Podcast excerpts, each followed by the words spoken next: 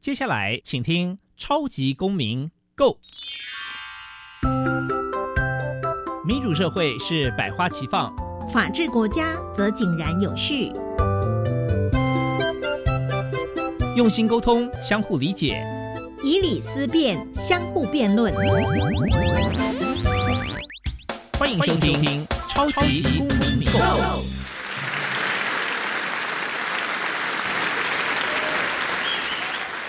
各位听众朋友，大家好，欢迎再次收听《超级公民购》，我是共同节目主持人苏格格苏明祥。本节目是由教育部所委托，由国立教育广播电台以及财团法人民间公民与法治教育基金会联合制播。那我们基金会呢，是以民主基础系列以及公民行动方案系列两大出版品为中心，希望可以培育未来公民具备法律价值与思辨能力。此外呢，我们也特别关注校园的辅导管教议题。目前出版的两本书，第一本是《老师你可以这样做》，第二本是《老师我有话要说》，分别针对校园中常见的这个辅导管教的问题啊，提供法律以及教育的观点。此外呢，我们也经常呃举办全国公民行动方案竞赛，也到了这个各级学校进行教师研习工作坊，希望与各界合作来推广台湾的人权法治教育。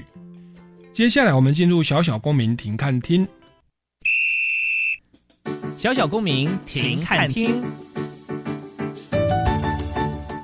在这个单元，我们将会带给大家有趣而且实用的公民法治小知识哦。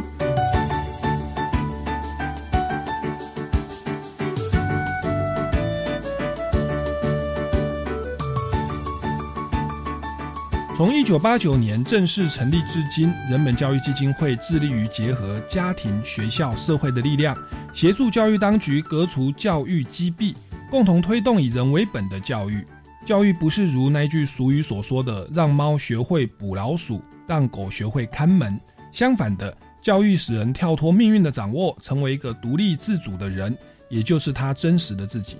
因为这样，教育必须把学生当成一个人来看待。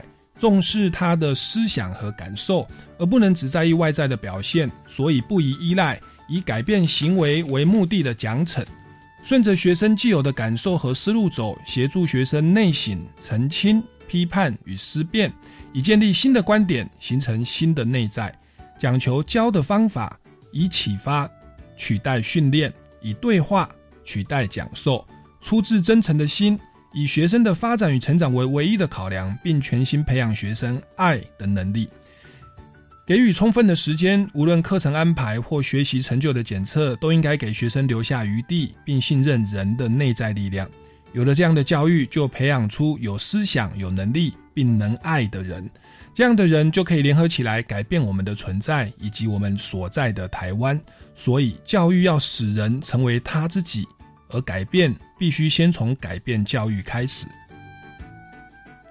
接着，我们进入公民咖啡馆。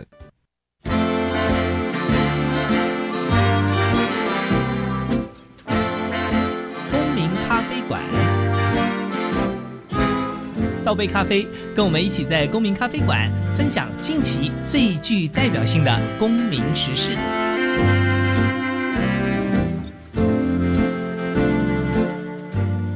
各位听众朋友，大家好，欢迎来到公民咖啡馆哦。那我们本周呢，持续为您访问到的是上个礼拜有来到我们节目当中的人本教育基金会的执行长。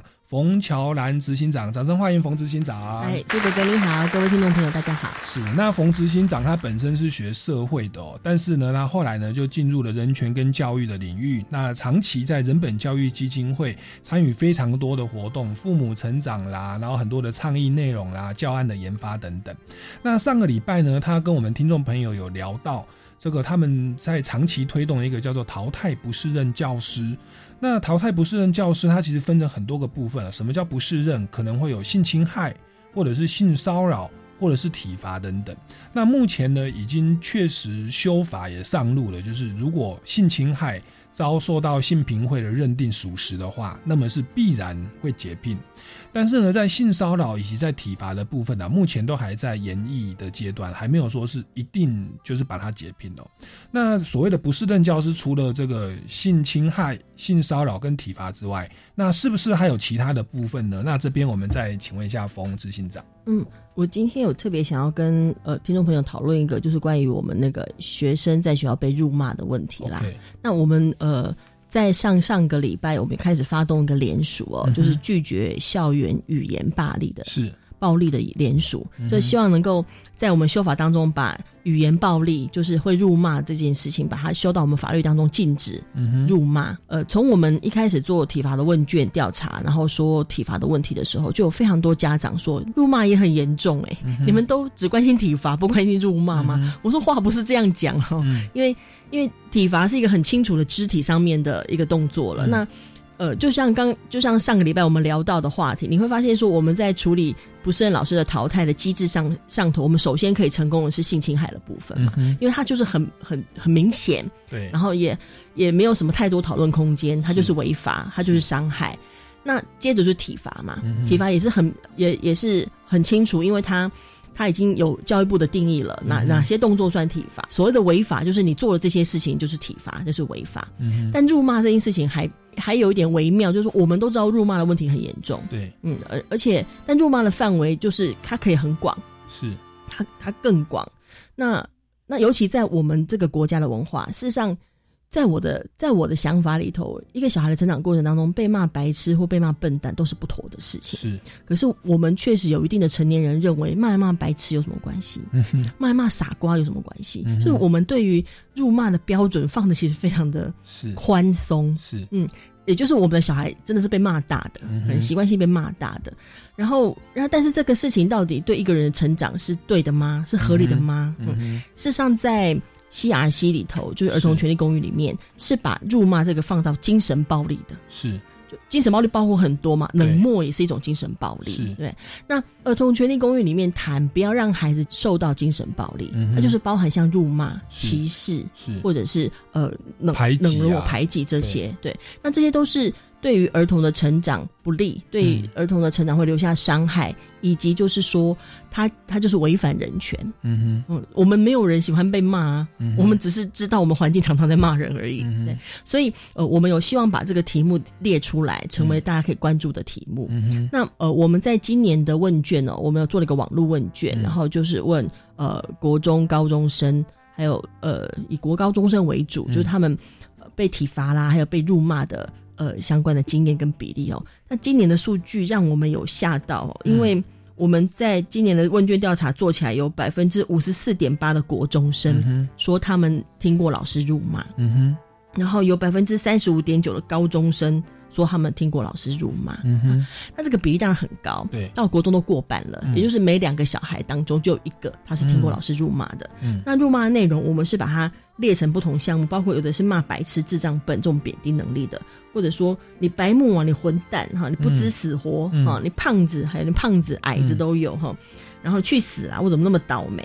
嗯，没有家教，嗯嗯，等等的，就是有很多种种类的。那我们是问他说，你有没有听过这个让你不舒服的话？嗯然后整个去加总起来，就是说，呃，有听过的其中一样的，嗯那就有百分之五十四点八的国中生，嗯嗯，所以这是一个蛮可怕的数字。嗯嗯，然后我们在三年前，三年前曾经做过一次问卷调查，也有问到辱骂，嗯当时的数字是百分之二十几。嗯哼，嗯哼，那那当时数字是国中小综合平均百分之二十几，嗯。也就是三年后、嗯。我们是上升，而且上升的非常的高。嗯哼，那呃，我们这个问卷调查出来，有很多人就很，尤其是教育界就反弹呐、嗯。就说你们是不是把事情弄得太严重了哈、嗯就是有的人小孩也会在家中被被爸妈骂、啊嗯那我觉得这是大家讨论事情要就事论事。对，被爸妈骂是另外一件事，我们也可以来讨论。但我们现在在谈的在校园当中的语言暴力的问题哈，到底一个学校里头，我们允不允许可以动不动骂小孩笨蛋白痴？嗯我们甚至有听过蛮强烈的语言，那死人呐、嗯。你死人骨头啦，你去死啦！嗯那这个都是对小孩来讲威胁性很高，，嗯嗯，而且呃，它是充满了否定的语言，嗯就是骂人就是否定人嘛。对，一个小孩老是被否定，他要如何有信心呢？嗯没有信心要如何学习呢？那只能假装学习啊。所以其实辱骂这个问题是蛮严重，包括嗯就是说，我们自己在处理申诉案里头，有接到非常多的申诉案嗯是跟辱骂有关。嗯哼，我们有很多体罚的申诉案，那我们也有很多呃老师辱骂的申诉案。嗯哼，那后来有些家长他都会让小孩录音，嗯哼，那也透过这个录音，我们你你一旦听了录音，你会很直接的感觉到说那种恐恐怖的威力是什么。你平常只是说辱骂比例百分之五十四点八，你这是很抽象的。嗯。但你如果直接听到那个老师骂人的声音，那老师骂人的方式，嗯哼。你你真的很难忘掉。我自己就有受到这种 职业伤害。我有一段时间，我脑中都都是出现一个老师的声音，因为我要听那个录音嘛。对那录音档，哭吧，哭吧，你哭吧，你给我去哭吧。我觉得他一直出现他的声音，因为嗯我们同仁现在有弄了一个网页哈，这各位听众朋友如果有兴趣，或者苏哥哥有兴趣，可以去去看。我们有个上学靠运气的网页，是。那这个这个上学靠运气网页当中，我们有有个抽签的活动，你可以抽签抽抽出来看你今天到哪个教室上课。是然后我们总共有九间教室，是。每每间教室有不同的老师是，那有两间教室是天使老师，就是那老师上课都不会骂人，是。但有七间教室是老师会骂人的。是，那这七间教室里头所放的那个老师骂人的声音的录音档都是真实的，嗯哼那我们只剪了不到三十秒。是我我我常常会，我我在包括在记者会或者我跟人家在谈话，我都会提到说，我们我们光听那三十秒，我们就难受的不得了。是。我们就会甚至自己的创伤会出来，是。嗯有有一些人听了说他小时候被骂的那个心情都跑出来了，嗯嗯我们都有这样的感受。但这些小孩不是听三十秒、哎，嗯。他嗯。有时候是听一节课，是。也不是只听一天、呢，对。那我我，但是这些老师，我们所放到那个上学靠运气网页里面的那些嗯。录音档的老师，没有一个被解聘，是包括里面还有那种骂人说你这个白痴，我叫你把窗帘拉开，然后这个白痴把我窗户打开，难怪别人不客气，我窗帘自己关好了，你这个白痴，你这个笨蛋，然后一路这样骂、骂十几分钟，是。怒骂就是你骂 A 是全班都在听，对。全班都在被骂，全班都被恐吓，是。而且那种那种声音你很难对。你很难放下来，是。嗯，所以所以现在这是我们一个现在在推动的一个联署，就是我们很嗯希望在在明年哦，在下个会期有机会，呃，还可以再修订法令，嗯。因为既然台湾已经签署了 CRC 嘛，嗯。就是儿童权利公约，而且专家也都来进行过一次审查。嗯。专家审查之后，五年后还会再来进行专家审查，嗯。那表示国家在这段时间要努力的朝向专家所提供的结论性意见去改善。嗯那里面就当然包含儿童不应该受到精神暴力嗯跟酷刑，这都是属于酷刑的定义哦。哦。嗯嗯。那所以我们是很希望说，能够再进一步，在立法禁止体罚中，我们可以进一步禁止辱骂。嗯哼那我觉得禁止辱骂实在不是一个太太高的要求。是 小孩上学不要被骂，这个要求我觉得很低耶，很卑微。我们不是说，是哎，老师你要教的多好，你要数学很有，能够教到小孩心智发展的多怎样，不是这样。我是说不要让他受伤害。是我觉得是非常低的标准。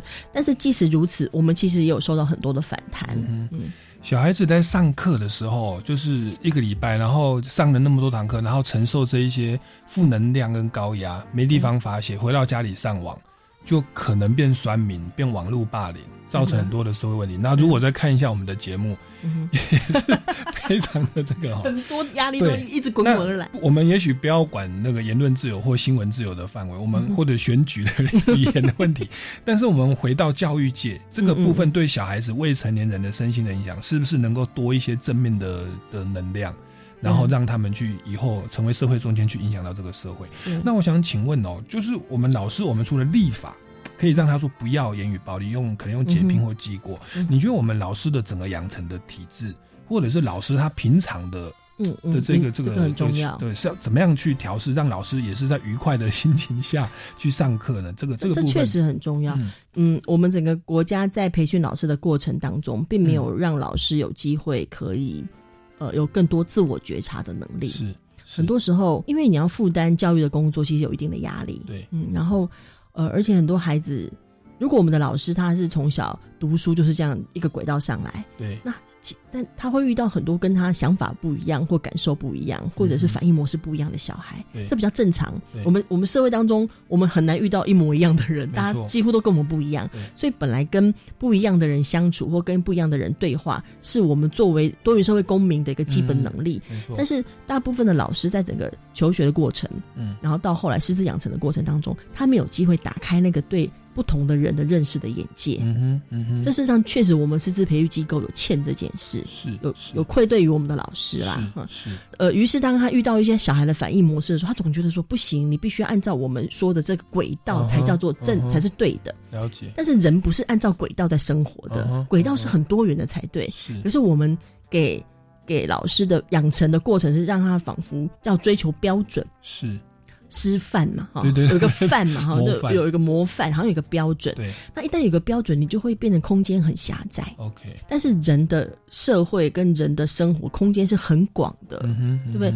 像像那个呃，苏格也是有也是读法律嘛，就知道法律不可能把一个事情弄成一条一条，你按照法律做，法律是给出一个有说哪些不行，对把那个墙围好之后，通通是空间。对人生活应该是这样，是对不对？有哪哪些东西是逾越界限，那其他都是空间，而不是说只能够按照什么规范生活。是可是我们整个师资的培育过程当中，可能比较多是让老师们养成了，嗯我好像要给孩子一个规范，我才达到我做一个老师的角色。是所以在我们接触老师的过程当中，我们也发现很多老师他他不是那么的不可对话或不可不可改变，嗯可他心里面有一些命定，那个命定他首先需要去觉察到，嗯。我们才有机会对话说，其实这个孩子这个反应是属于人的正常反应，并不是针对要挑战你给他的规矩或规范，嗯那他才能够不会责怪自己。嗯因为一般他责怪自己又很家长认真，他就会加倍的还给小孩。所以这个确实有很多细致的要讨论的地方，嗯包括刚刚所提到这个。是那对人的了解，那另外另外就是说，他其实还还伴随着另外一个挑战。嗯虽然我们在这两集节目我比较没有谈那么多教学的部分，嗯嗯但是一个老师他的教学专业呃也很重要，嗯因为我们我们事实上事实上。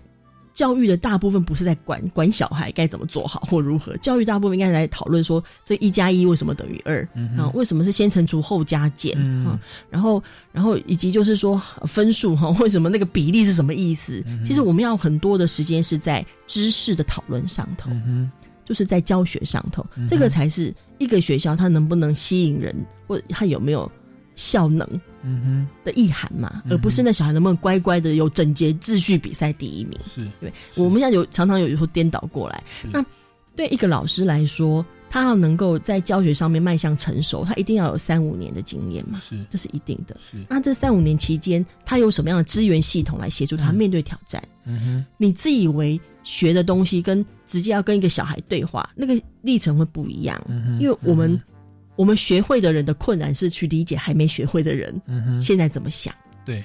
你如果按照你学会的重复讲，他还在他不会的地方，嗯你是没有办法带到他的。是。可是像这样的像这样的具体的教学期间的讨论，嗯。基本上我们的老师在养成过程当中，甚至将来当老师的的领域里面，这样的机会不太有，不太多。嗯那你教学的挫败其实影响很大。嗯你你如作为一个教育工作者，没有教学成就怎么好呢？嗯所以我觉得这个里头是有个确实有有需要一个资源系统来协助，以及在师资培育的过程当中，需要再调整一些内容，嗯包含真正一个老师要对他所要教的内容是有感觉的，嗯哼嗯哼。包括他要对他要面对的人的多元嗯。是有所理解的，是。包括他能够有自我觉察的能力，是。包括照顾自己的能力，否则他他很快他就会用他直觉情绪反应的方式来对待眼前的小孩。那像人本教育基金会在这个部分有没有针对老师？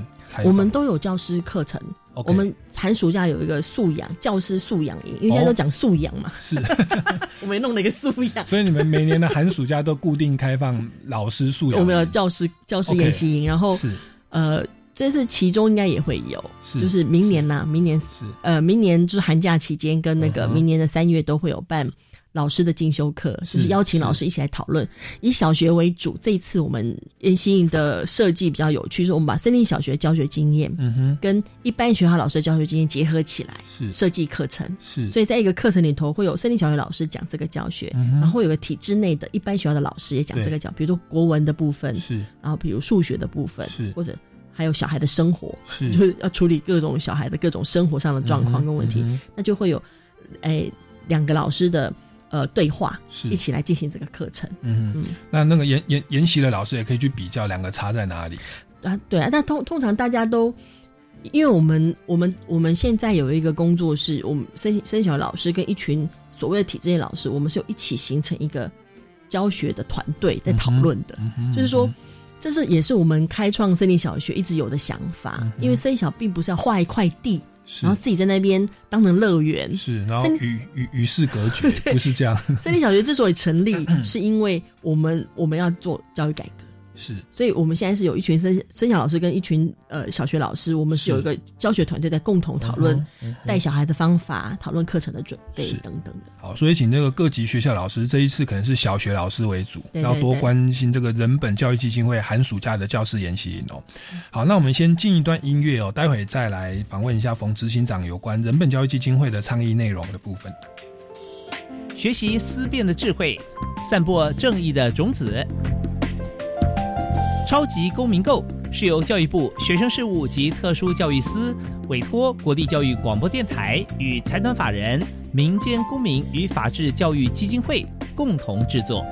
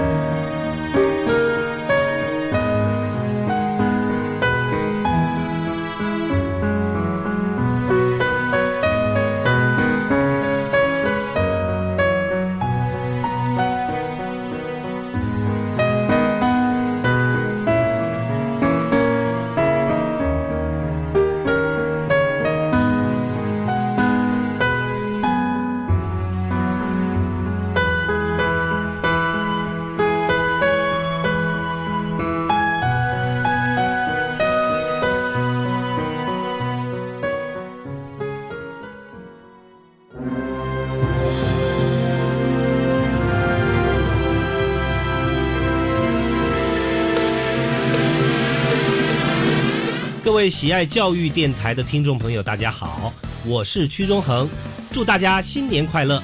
希望大家在未来的一年都能身体健康、平安喜乐，让教育电台在空中陪伴您度过幸福的每一天。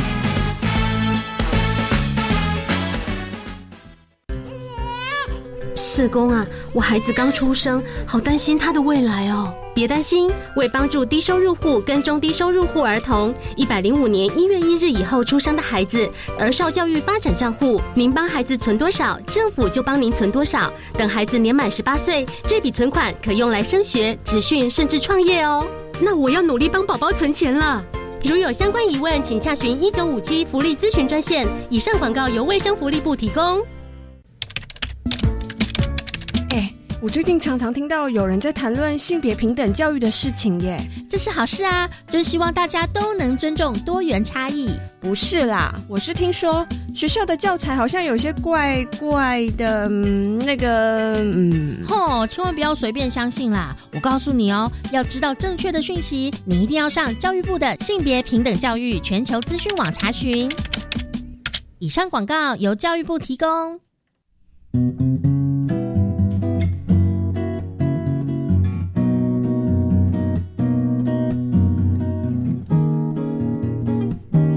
我是苏命苏米恩，你现在收听的是教育电台。我朋友们就爱教育电台。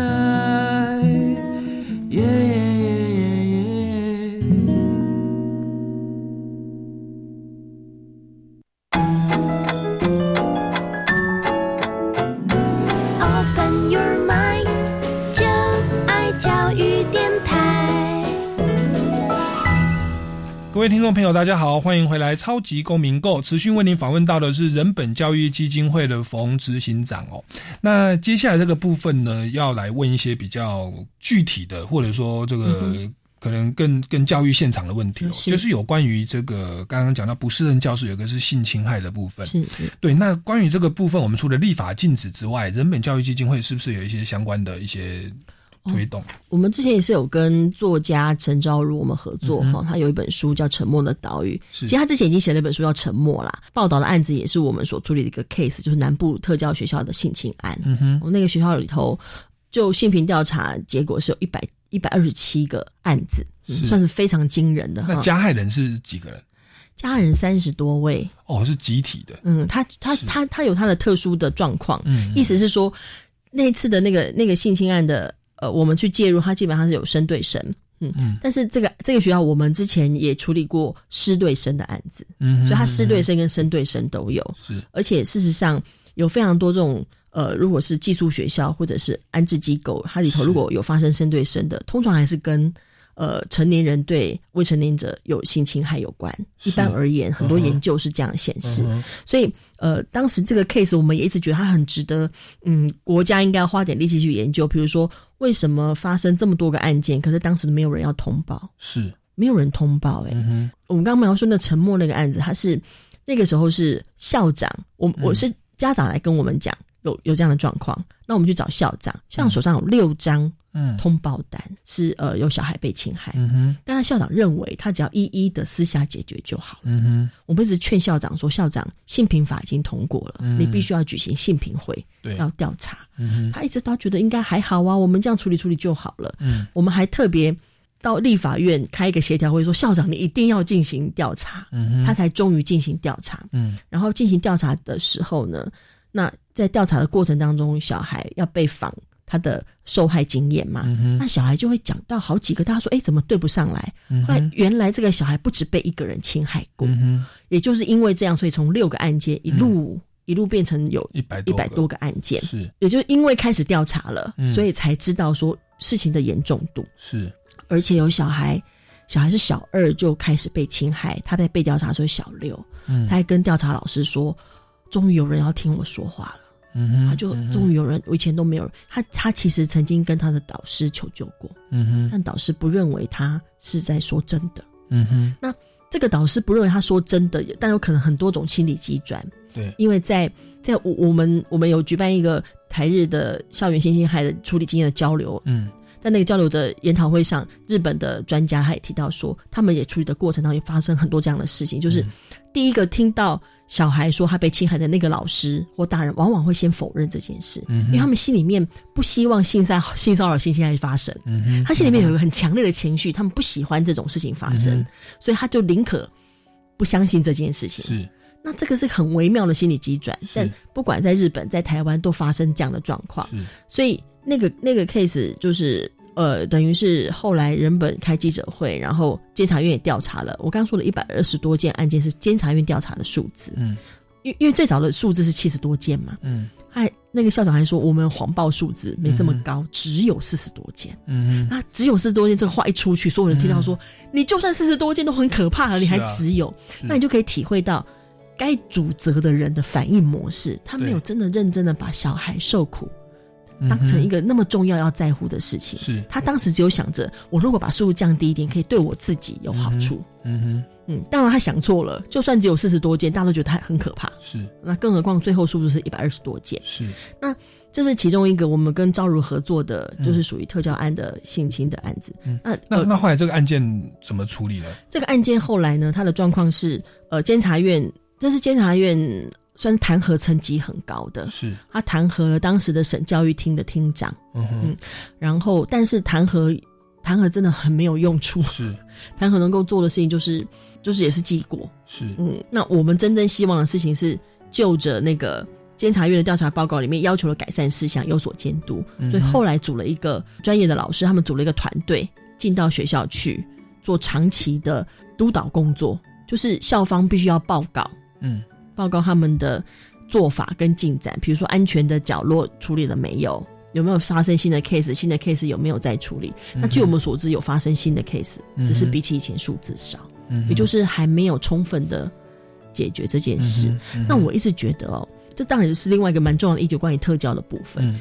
如果像这样的性侵事件发生在台北市都会明星学校，嗯哼，我不觉得会这么的没有进展。嗯哼。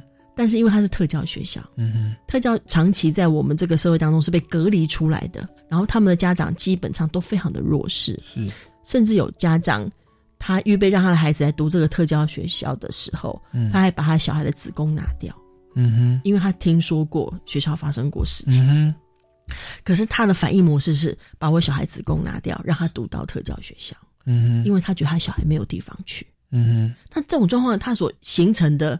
的状况就是说，已经是这个社会里面，嗯，他是弱欺弱了，是 一个弱欺弱的状况。是，然后，然后整个特教学校里头的，呃，因为长期不会被关注嘛，它是一个被隔离的地方，它发生的事情都是他们自己去承担跟承受。然后对家长来讲，我的小孩如果是一个特教小孩，在社会当中就很很难有容身之处。有个特教学校去已经很好了，因为他去特教学校住校，我还可以去工作，因为他们基本上很多家庭的。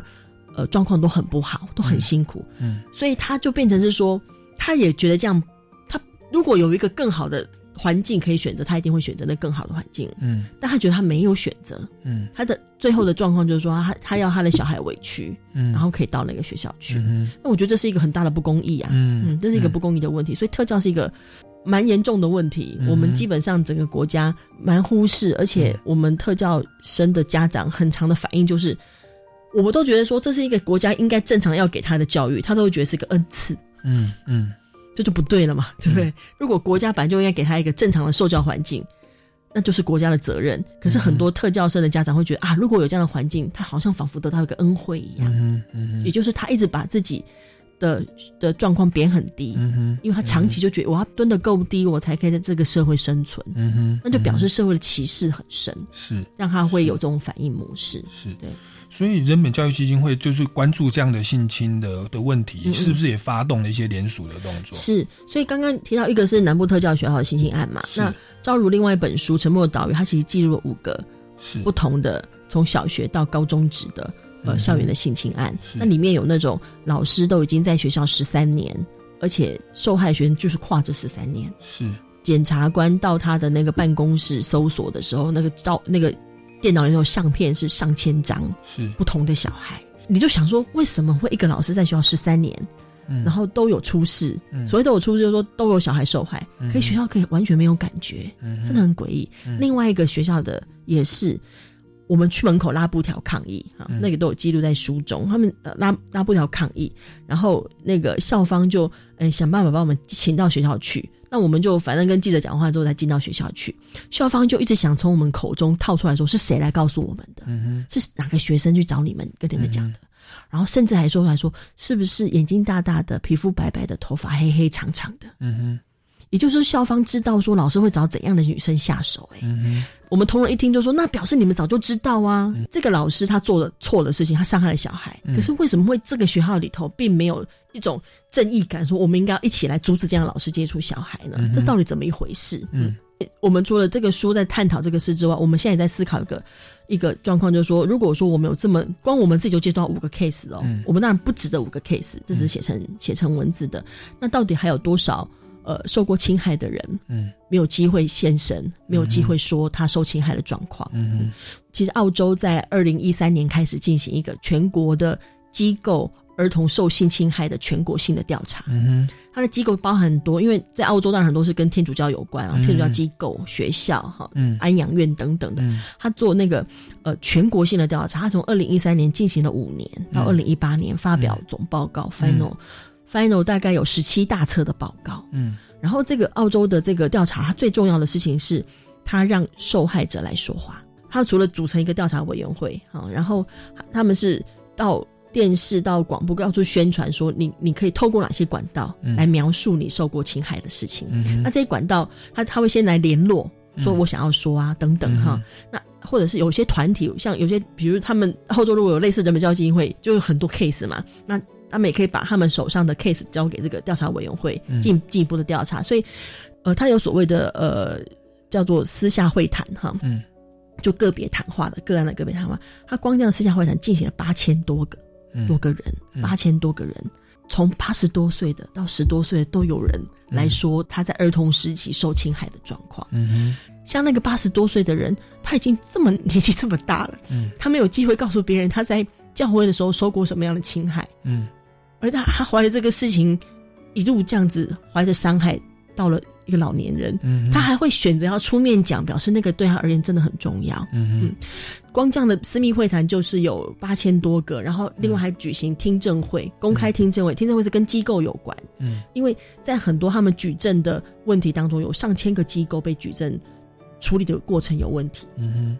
他们就当中挑挑出来比较明确的，大概有一百多所机构，他们进行听证会，嗯，也就是机构可以来答辩，嗯，但是他们从这听证会过程当中去讨论说，到底机构可以如何改善，嗯他的态度跟做法，尤其像天主教会里头，因为小孩小孩被神父侵害，他在忏悔的时间说，然后才听到的那个神父跟他说：“你这个脏人。”嗯，你不准你再说这件事情。嗯哼，那对这个小孩怎么办？他是被侵害的那个人，可他在忏悔的时候告诉我另外一个神父，那神父跟他说：“你这个脏人。”嗯，这个是夫妇相互了。对 对，夫妇相互相互。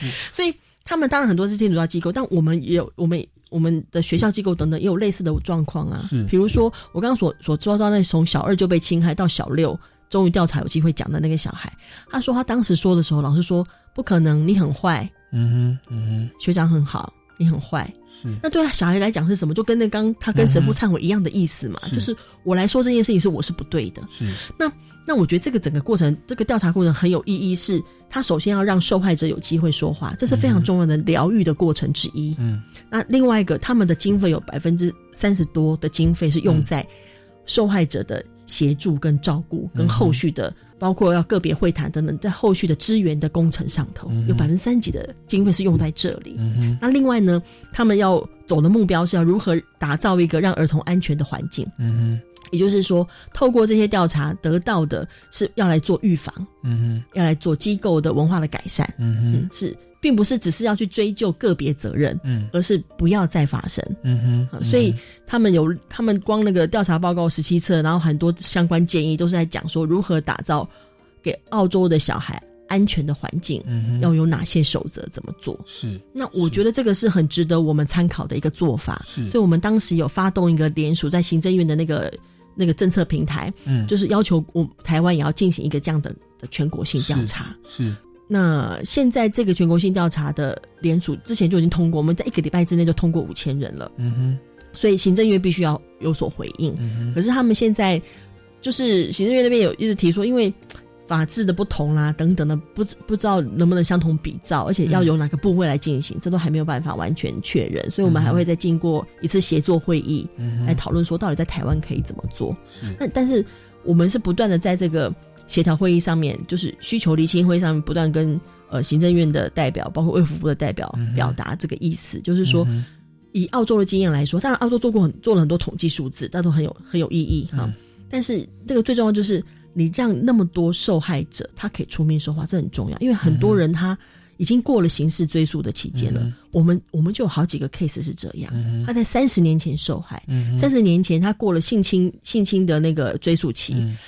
他当时也没有性平法，嗯。嗯，可是可是他们他们至少有五个小孩，五个女生，他们都有被那个老师伤害过，一个社团老师，嗯但我们现在没有办法让他在制度上得到什么平反，嗯他不能，可是如果他有一个这样的调查，他有机会说他发生的事情，我们有机会透过他说的知道。像这些有权利的人，他应该做怎样的改进跟改善？嗯哼，他他觉得如果他出现，你就非看到他不可。嗯哼，像现在他根本连现身的机会都没有。嗯哼，他他他们都是好多位都是当时林奕涵的事件，当时林奕涵的跳楼事件是很多人把他们的伤痛都撩出来。我们接到很多这样的电话，是，可是他们可能就是过了追诉期限，或他无法真正出面说。是，那。他打个电话跟人本讲，这是一种；但如果国家有政府力量，说我政府必须面对这件事，嗯，那那个给他们的力量不一样，而且政府能够有的改变不一样，这是我们期待可以做的事。那澳洲政府他们在这个报告当中，那个调查委员他们也特别讲说，重点在于我们必须面对过去的错误，嗯哼。过去的错误很多，嗯，但是必须面对，是。才能够许诺未来的小孩一个更安全的环境。没错，我们现在就是希望说，现在这个连锁过，那这次协作会也不见得可以，呃，真正的达到太多的效果啦。因为这个协作会它能够做的很有限，它可能只是做出一个结论性意见，说台湾也许参照澳洲可以怎么做，嗯，但是真正要能够在台湾推行，是必须要有相当的呃社会共识，嗯，而且必须。可能也必须要立法，嗯，要有一定的法律。我们毕竟跟澳洲不一样，澳洲是因为从皇家调查委员会，皇家就是有有一个，就是由王室那边来的皇家调查委员会，所以他们有运用这个体制可以去做这些工作。嗯，那我们需要的是，可能也需要有一个法，嗯，来让我们有一个真正的调查的机制。嗯也许将来那个国家人权委员会就在监察院那个刚通过的那个。说不定国家人权委员会是一个机制啦，因为国家人会就应该做这件事。是那那这个也就是看后面国家人权委员会上路的状况等等。但 anyway，就是说，我觉得这最重要的启示就是，我们在教育当中常遇到的状况是，大家很喜欢掩盖事情。是。掩盖事情的面貌跟真相，是，然后我们很难直视那些恶的部分，很难直视黑暗的部分，就是都把它盖起来。但是事实上，直视黑暗是让我们通向光明非常重要的一个方法，跟一个态度。所以，当人们所谓的揭壁或揭疮疤，不是只是为了拉开说，你看，你看，你看，你好脏，或者你你对你这边有伤口，不是，是透过这个过程，我们才可以清除掉那些已经呃会继续腐蚀我们的。的身体的东西，必须把它清除掉，然后才能够得到复原的机制。那我觉得一个全国性的这种心情调查，它基本上要做的事情就是这个，就是让我们可以直视它，然后因为可以直视它、面对它，我们不用害怕人性的恶。是，是因为人性的恶也是人性的一部分，它是人性需求面的表现。嗯哼，那一个教育工作者势必得要面对这件事，而且从这当中看到契机跟希望，这才是教育工作者的专业。所以也鼓励我们听众朋友要支持人本教育基金会推动的这个联署的活动，不管他是透过立法，或者是所谓的国家人权委员会，把这个纳为他们的这个组织的重要政策，其实都是我们要去面对的。那除了帮助受害者可以去面对以前的伤痛，像刚刚那个八十几岁的已经过了追溯期了，他也不是要报复，可是那个东西。拿出来，其实在抑制他内心的伤痛，在面对。那而且有的情况下是那个加害人可能目前还在持续加害，是也是需要我们被害人能够勇敢站出来。那其实有赖我们全民的联署，让国家提供一个机制跟一个场合，让大家去正视这个问题哦。所以，我们执行长是任重而道远啊。我的公干对，那不过您做的是还不止这些而已哦，嗯不不不只是不适任教师 或性侵害，这个只是您倡议内容的一个环节，还有很多其他的部分啊，像校园人权啊、有感教学啦、嗯拔除升学主义等等。那这个部分是不是再请您再利用大概剩十分钟的时间，再跟我们听众朋友补充？哦，OK，奇妙的事情就是那个升学主义的部分了 OK，哈好。这个比较比较奇妙的意思是说，它跟那个有感教学应该放在一起想。我我我们所谓的有感教学，是我们试图找一个名字哈，来扣我们想推的教学法。是因为我们就是基金会长期，我们自己也要面对小孩嘛，嗯所以我们自己也在进行教学，包括森林小学，不止森林小学，我们办的寒暑假营队也都在进行教学。嗯虽然营队都要玩呐、哈，一边玩一边教学。比如说，我们有个单车梯，那小孩会骑单车，嗯。骑单车的过程当中呢，除了呃人文的部分的讨论之外，我们还会跟小孩讲角动量。角动量就是物理了，嗯。可是跟他讲角动量，就是说他才比较明白说骑车转弯的速度为什么要这样，嗯哼，弹力的传输，他才明白说为什么要换挡。嗯哼，也就是我们、嗯我们把这些教学都融在我们的营队活动当中。嗯，为什么我说升学主义跟这个对有感教学的体会是连在一起的哈？就是说，其实我们蛮多人哦，在这个成长过程当中，对我们来讲，学习其实不太是学习，我们的学习是只化为一个东西，就是你的考试成绩是多少，对，然后你学的如何，就是考试成绩是多少。嗯哼，然后你如果一旦考试成绩不够好，你就认为自己呃就是一个不会学习的人，或没有数学细胞等等的，就是我们基本上蛮平面化、矮板化我们对于学习的看法。是。嗯，在这个状况之下呢，升学主义的滋长就更容易啦，对，因为他无法去看待到底一个人学习成就是什么，嗯。他能够看待的就是小孩有没有上第一志愿或第二志愿。虽然上第一志愿跟第二志愿的意涵，不代表这就是那个学习的的成就的意涵，嗯可是人们会只看这个。对。而，且习惯上大家，不然你我怎么告诉别人我小孩很会讲角动量？是，我跟我我告诉别人，哎、我的小孩去骑脚踏车的时候，哇塞，他知道角动量，说他转弯的时候知道用什么速度、哎、嗯哼，嗯哼，我们比较少聊天这样讲，对，我们会说，哎、他那个上台大医学院啊，如何如何，就是我们这是跟跟我们自己本身对于学习的习惯跟概念有关。就假使我们大家对于学习或对于知识的态度是不会只把它当成一个只是人生阶段的门槛的话，嗯那我们基本上对升学主义的执着一定会降低很多，嗯因为你会把焦点放在更重要的知识内涵跟教学意涵上，基本上一定是联动的，就那品味的大家眼界的问题嘛。嗯但是事实上，升学主义我们还必须看到一个背后的原因哦，除了精英的问题之外，因为我们整个国家在早年嗯。规划整个教育制度跟升学的时候，它基本上是采取限量控、采取管控的。在日本成立那一段时间，哈，嗯。就是一九八九年那一段时间，嗯。台湾不是高中职比例大概就是三比七嘛，嗯。就高中三跟高职七。嗯。它事实上并不是因为想读高职的人比较多，嗯，不是，嗯，是因为国家经由经建会评估，嗯。我们不需要这么多人读高中，嗯，我们只要大家去读高职有一技之长，成为蓝领就好了。嗯由国家规划说，那所以我们就诶，因为只需要三成的高级高级人白领人才，嗯那七成通通是蓝蓝领就好了，嗯所以我们就只有三成的高中名额，嗯七成是高职名额，哼，嗯哼，嗯那你就可以体会到，这就是表示人民被当成工具，是，而不是。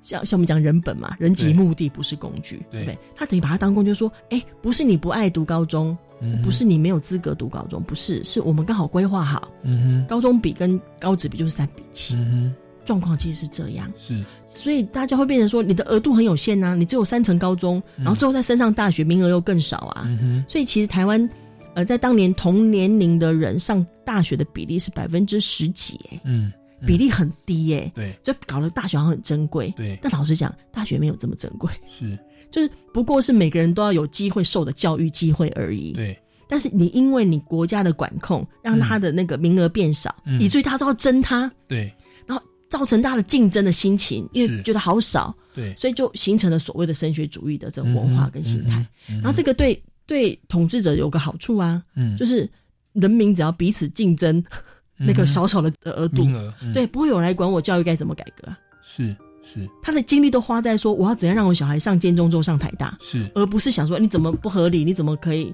你怎么可以教育这样？他他的精力不是放在这里，他精力是放在争那个小小的位置上头。是，所以他他里头这个升学主义不是只有说个人有没有精英主义、精精英主义的问题，你也要看这个国家政策的方向的问题。所以，我们对这个事情比较 care 的事情，除了说呃，常要跟家长沟通说，哎呀，并不是只有上台大才叫做得到人生的光明面，这我们大家都。现在都很知道嘛，我们很多人是上过台大呀，但是上过台大跟你的得到幸福人生真的差距太远了，完全是不同件事情，对不对？那这个除了这种沟通之外，我觉得政府这边是为什么民间团体会不断要求说一定要改革呃考试的方式，一定要改革那个名额，要广设高中大学，就是本来国家就是负责提供教育机会给给儿童，嗯给给学生，嗯那。每一个人应该是说，我要我想要能够读大学，我都有机会有各种管道让我可以读到大学，因为那是国家提供给国民的一个教育资源。嗯那这个概念就不同了，这个概念跟考状元的概念不同了。嗯那我们现在就是要设法把考状元这件事情的概念撇掉，要回到一个正常的一般的国家里面，公民社会里面要提供的教育资源。所以这是一个，这是一个呃，这种思想上面、价值上面的。的转换的过程呐，是。那在台湾，在台湾呃，其实嗯，本来我们的升学的的状况有比以前，就升学主义的部分有稍微松动一点，就是在学测啊等等之后，嗯，就会考之后，但这几年又稍微有点回来了哈。那这个我觉得那是很正常啦，就是这样上上下下起起伏伏哈。因为这几年大家又会讲什么大学退场的问题啊等等，就是。难免都会有所影响，但是我我觉得就台湾的状况已经稍微进步到说，有很多呃升大学的那种升学压力，嗯。嗯，已经比较集中在某些学校，嗯，而不会所有的学校都压力这么大，嗯。哼，那我觉得这样比较好，嗯，这样可以让我们的小孩多一点空间，是。这是好的事情。那现在要进行十二年国教，进行一零八课纲，我觉得都是一种政策上面努力要朝向。呃，更松绑的方向，更不要把它绑在升学主义的方向去走。是这个政策方向是这样，嗯，往还算是往那个不会制造升学主义方向走。那现在就是他要搭配上教学的改变，嗯哼，他才可以让他这个真的可以落实下来。这是为什么民间会推动诶有感教学，就我们办教师营啊等等，就这个意思。那那能够让很多老师在这个。政策的方向之下，他开始不要把焦点放在，诶，不断的让孩子重复考写考卷，嗯，而是他，他有教学创新，他弄一些，呃，比较不同的教案来跟孩子互动。那我想，台湾就是目前处在这种。在慢慢要转换的过程当中啊，是，嗯，好，那今天非常谢谢冯执行长跟我们谈了这么多的主题跟倡议的内容哦。那节目也到了尾声哦，你还有什么要做最后的补充，或者跟观众朋友做一些总结或勉励的话？我我想我就简单说，因为其实人本嘛，我们的主张就是。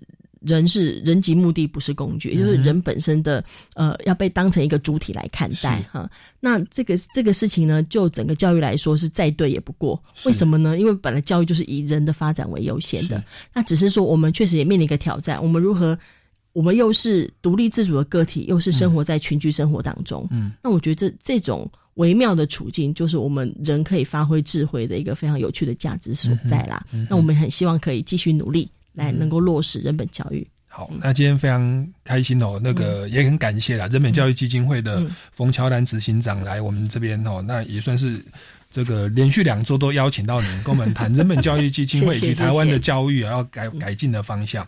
那各位听众朋友，如果对于我们节目呢内容呢，或者是这个节目的运作，任何的建议或者是问题，都可以到超级公民购的脸书粉丝专业来留言，或者到民间公民与法治教育基金会的脸书粉丝专业，或者是官方网站来关切进一步的消息。那我们下个礼拜六下午三点零五分，超级公民购再见喽，拜拜！学习思辨的智慧，散播正义的种子，超级公民购。是由教育部学生事务及特殊教育司委托国立教育广播电台与财团法人民间公民与法治教育基金会共同制作。